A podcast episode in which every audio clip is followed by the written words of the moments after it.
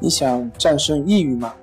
李洪福老师新书《战胜抑郁，教你走出抑郁的方法》，三大疗法，每天一小时，三十天摆脱抑郁，让你全面蜕变。快来读读吧！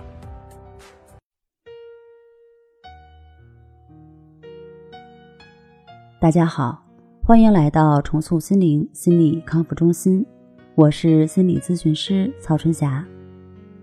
今天我们来聊一聊酒后引发的惊恐发作和躯体性焦虑如何调整。有一名来咨询的男学员，几年前因为一次聚会时饮酒过量，第一次出现惊恐发作的症状，被送去医院后，检查过后并没有发现器质性问题。在后来的几年中，偶尔有过几次酒后一些惊恐发作的现象，但都没有第一次严重，也没有去医院，歇几天自然就好了。今年春节的时候，因为串亲戚聚会比较多，又出现了比较严重的惊恐发作。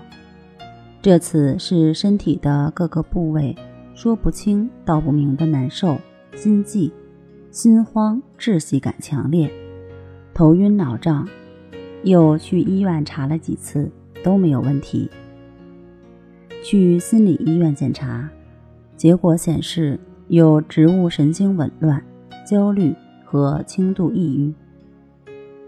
医生给开了阿普唑仑、疏肝解郁胶囊和代利辛。不发作的时候吧，担心发作。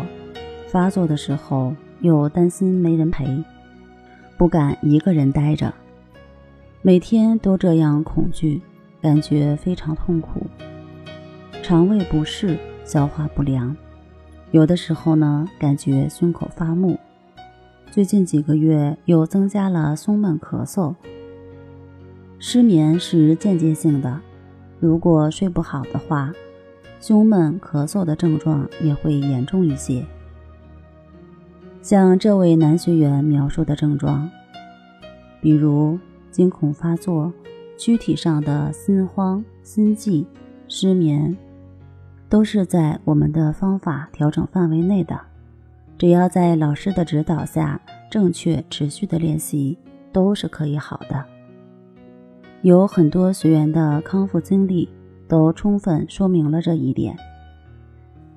在这里，对收听我们节目的朋友有一个小小的提示，那就是我们在坚持练习、积极调整的同时，还需要改变一下不良的生活习惯。中国有句成语叫“适可而止”，这个成语出自《论语·乡党》，朱熹对此的批注是：“适可而止，无贪心也。”说的是凡事都要有一个度，吃饭喝酒也是一样。